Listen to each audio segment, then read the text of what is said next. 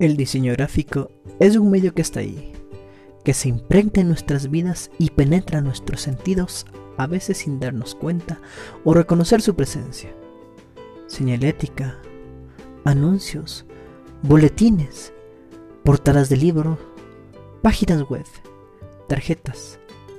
Prácticamente no hay día en el que no encontremos logotipos o mensajes de marca en todos lados y en todas las actividades que realizamos, desde leer hasta comer.